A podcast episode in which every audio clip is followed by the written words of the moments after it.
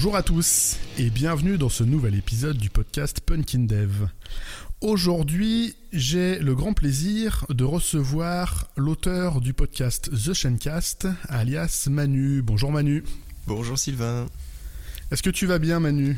Eh ben, je vais bien et je suis très content d'être sur ta chaîne, sur ton podcast, car il m'a beaucoup Eh ben, inspiré.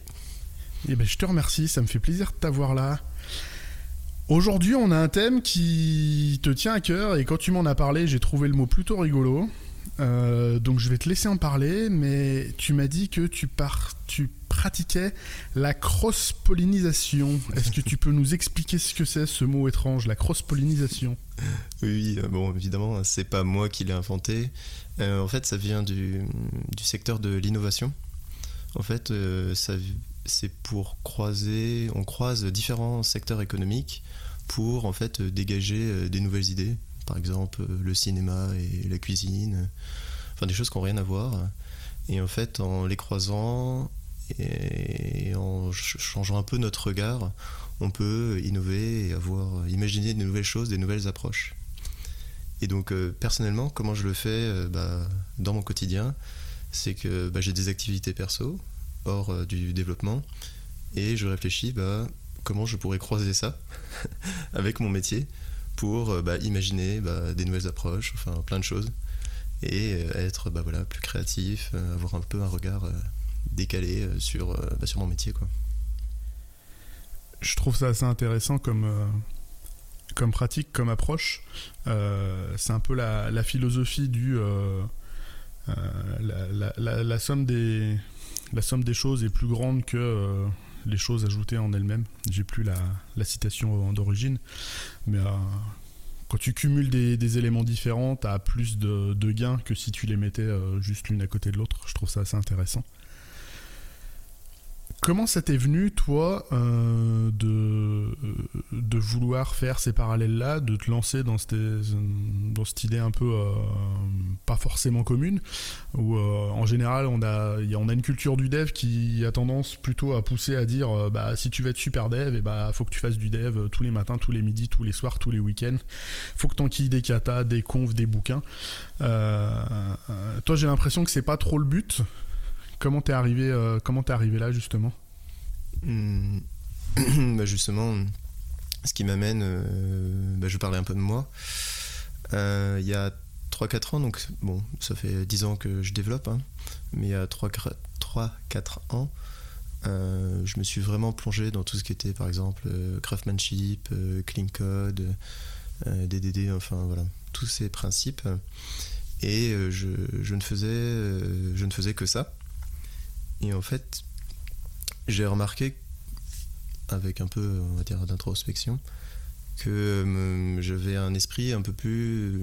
Bah, mon esprit était moins ouvert que d'habitude. Que avant que je commence à étudier, à me, vraiment me plonger euh, dans, bah, dans ce domaine, euh, vraiment dans, dans, dans cette culture-là. Et donc, euh, et donc j'ai essayé de me rappeler comment j'étais avant de, bah, de, commencer justement à ouvrir des bouquins, aller dans les confs et autres. Et euh, bah, je me souvenais que je, bah, j'avais plusieurs activités, donc euh, bah, comme euh, l'art du cirque, que j'étais en colocation, enfin plein, plein de choses. Et je me suis imaginé, bon, comment je vais un peu renouer avec le, le mois d'avant pour accompagner bah, le mois que je suis devenu en faisant euh, tout plein de confs, en lisant tout plein de bouquins, euh, euh, voilà, qui, qui a re- redécouvert un peu son métier. Si je comprends bien, à, à la période où tu t'es tu t'es plongé euh, là-dedans, t'avais euh, quasiment abandonné tout le reste en fait? Quasiment, ouais. je faisais vraiment, je ne pensais plus qu'à ça. Vraiment, je pensais qu'à faire des, bah voilà, des katas, j'en- j'enchaînais les bouquins techniques. Euh, je, je participais à beaucoup, beaucoup de meet-up. Euh, je, voilà, j'étais vraiment strict sur mon activité et euh, bah, j'ai un petit peu délaissé le reste. Et j'ai senti que bah, il y avait un déséquilibre ou que quelque chose, que quelque chose n'allait pas. Que je rentrais un peu dans, une espèce de moule bah, là, du, du bon dev. Et je sais pas, ça me, ça me gênait. Et, et du coup, là, je me suis posé plusieurs questions et, et j'ai essayé de me remettre en question. Et donc sur ta remise en question, tu as commencé à, si je comprends bien, à, à peut-être lever un petit peu le pied sur ta veille, euh, ta veille classique, on va dire, Mm. pour, euh, pour reprendre euh, d'autres activités externes et voir ce que ça pouvait t'apporter dans ton, dans ton taf de dev au final? Alors, lever le pied, c'est exactement le mot, je dis. Donc, euh, j'ai commencé un peu à bah, lâcher, les lâcher les livres, reprendre bah, des choses que j'aime bien faire, comme bah, les arts du cirque. Et, euh, et du coup, bah, c'est là où euh, je me suis dit bah, comment je pourrais utiliser les choses externes que j'aime bien faire pour que ça, que ça vienne nourrir un peu bah, mon métier. Et en fait, ça, cette approche-là me ressemble plus que de bah, voilà, faire des katas, enfin entre guillemets euh, l'approche que j'avais ces dernières années. Alors ton exemple, il m'intéresse bien, je t'avouerai. Mhm. Euh, je savais pas que tu étais, que euh, versé dans les arts du cirque. Moi, ça fait deux ans que, que je m'y suis remis assez sérieusement. Euh, je fais des acrobaties, de la jongle, des trucs comme ça. Et je serais curieux de voir comment tu comment arrives à faire un pont entre les arts du cirque et le dev. Donc du coup, euh, petit exercice de cross-pollination, c'est et si un artiste de cirque faisait du développement? Il faut savoir qu'un artiste de cirque, euh, dans, l'apprentissage de ses agrès, par exemple le jonglage, il va vraiment apprendre euh, pas à pas. Donc c'est une méthode d'apprentissage en fait. Et pour justement construire un numéro ou s'améliorer, il va utiliser ce qu'on appelle des routines. Ce qui peut un peu ressembler à nos katas chez nous. Et surtout donc se créer des habitudes pour euh, intégrer en fait tous les automatismes du jonglage. Donc euh, en m'inspirant de la manière donc je, je, fais du cirque, je, peux l'appliquer également aussi, un peu dans la manière où bah, je vais apprendre la conception logicielle par exemple. Ça me semble plutôt, euh, plutôt rigolo comme approche. J'aime bien. Euh, T'en as d'autres, des, euh, des parallèles comme ça, que t'arrives à faire, euh, qui arrivent à t'inspirer un petit peu? Bah, du, coup, euh, j'ai commencé à regarder mon environnement. Je me suis dit, bon, bah, j'avais des colocataires. Il faut savoir que la. et je me suis demandé bah, si mes colocataires étaient, étaient mes futurs collègues.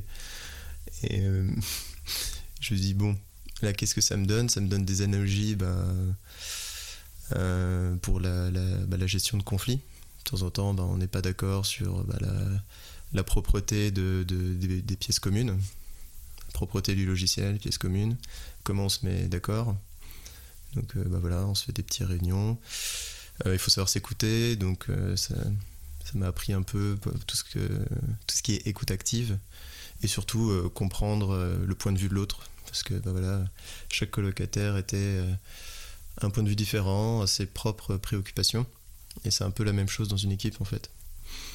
Et donc voilà, ça m'a donné un peu une analogie de bah tiens une équipe, c'est un peu développement logiciel, ça peut être un peu comme une colocation aussi.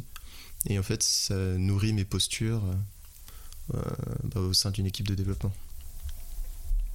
J'aime bien ça, ça me rappelle euh, l'ami euh, Kevin qui était passé dans le podcast l'année dernière, qui lui euh, m'expliquait qu'il a plus appris sur la gestion des équipes et le management de la compétence dans toutes ces années de, MMORPG, où il a vraiment beaucoup plus appris sur la communication, comment on, comment drive une équipe, comment on crée de la motivation, comment on fait en sorte que les gens suivent un but commun. Euh, donc il a plus appris là-dedans que dans toutes ces années de, de dev, euh, de dev en équipe. Et en fait, il a plutôt appliqué dans le dev ce qu'il avait appris dans le jeu. Et je trouve ça plutôt marrant. En fait, Euh, je pense que ce que tu décris, il y a plein de gens qui le font sans forcément même y penser. Ils arrivent à, Hmm. ils arrivent à transférer des compétences, des concepts d'une discipline vers une autre. Et, et je l'ai déjà dit, mais je trouve ça vraiment rigolo C'est de, vraiment ça. de casser quelques frontières comme ça. Ouais, j'en ai peut-être encore une ou deux qui, qui me sont un peu chères et que je réutilise souvent. Euh, moi, j'aime bien penser que, par exemple, ma, ma cuisine est une base de code et que si je fais pas la, la vaisselle régulièrement, bah, je peux je peux plus manger quoi. Bah, ça s'applique euh, très très bien dans le monde du développement. Donc, faut savoir que dès que je fais ma vaisselle, je pense, euh, je, je m'imagine faire du refactoring en fait. Et vice versa, dès que je refactor, je me suis dit, hmm, bon, c'est comme ça que je vais pouvoir continuer à manger, entre guillemets, à produire des, changements. Et ça me, ça m'incite en fait à faire ça. Ça, c'est une métaphore qui est assez, assez classique. Hmm. Tu, tu, ranges, tu ranges ta cuisine une fois que tu as, fini de faire à manger pour pouvoir refaire la prochaine fois. Bah, tu, tu laisses ton source code euh, propre avant ta prochaine feature. Tu laisses pas des trucs en vrac, euh, des trucs mal nommés, des trucs mal rangés. Tu, mmh. Mmh. tu, fais le ménage avant de partir. quoi. Euh, c'est le truc de base. effectivement, ça se tient bien. T'en as encore un comme ça? Bah, Récemment, en fait, j'apprends une nouvelle langue qui est l'espagnol. Et j'avais pas anticipé la manière dont ça allait impacter en fait mon métier.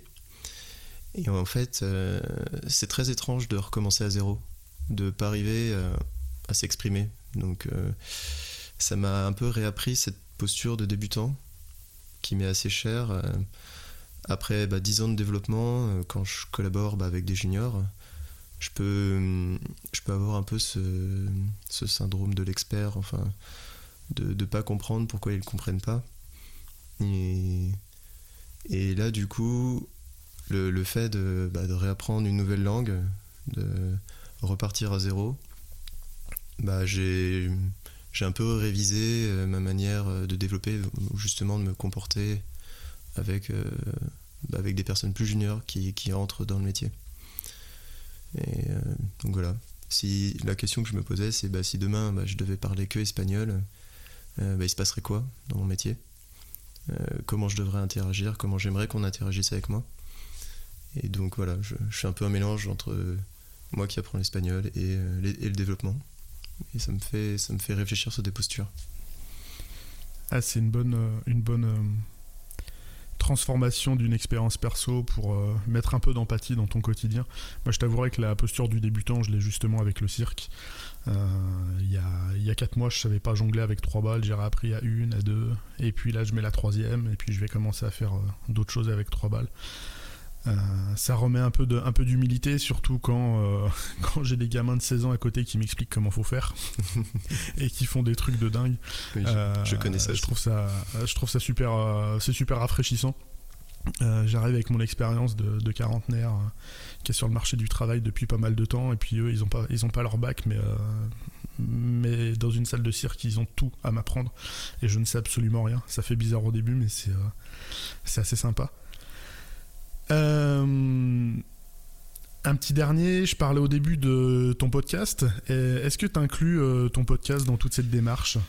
Euh, alors là, c'est intéressant parce que je dirais que la pollinisation, en fait, se fait un peu dans l'autre sens.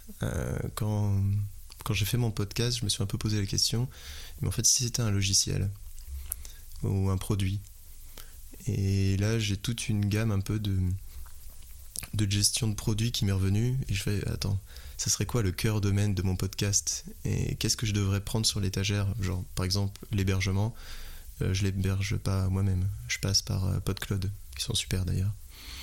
Et voilà quel est le sujet de mon podcast et son cœur domaine de quoi vraiment j'ai envie de parler. Et bah, j'ai utilisé un peu tout plein de techniques un peu UX pour arriver un peu à décloisonner mon podcast. Et euh, voilà, ensuite, bah, grâce à la voix, je peux partager mes idées. Ça me rend heureux. Eh bien, je te propose de terminer là-dessus. Vu qu'on parlait de ton podcast, euh, tu peux nous donner l'adresse, je la rajouterai dans le descriptif. Où est-ce qu'on peut te trouver? Bien sûr. Euh, alors, où est-ce qu'on peut me trouver? Euh, bah, Le podcast, c'est The Shencast. on le trouve bah, sur PodCloud ou sur les différents supports. Euh, sinon, on peut me trouver facilement sur Twitter ou LinkedIn. Alors, le Twitter, j'ai toujours un peu de mal à le dire euh, à la voix, donc c'est Manu underscore the underscore chaîne, donc chaîne comme l'arbre, voilà. Euh, et sinon, mon LinkedIn, c'est mon nom et mon prénom, Emmanuel Conrardi. Eh bien, je te remercie Manu pour ta participation. À une prochaine, j'espère. Merci beaucoup, avec plaisir. Puis on pourra jongler ensemble si un jour on a la chance de se voir. Eh ben, euh, faut que je progresse, mais avec euh, grand plaisir. Il me reste à vous souhaiter une excellente fin de semaine. À la prochaine pour un nouvel épisode. Et d'ici là, geekez bien et codez bien.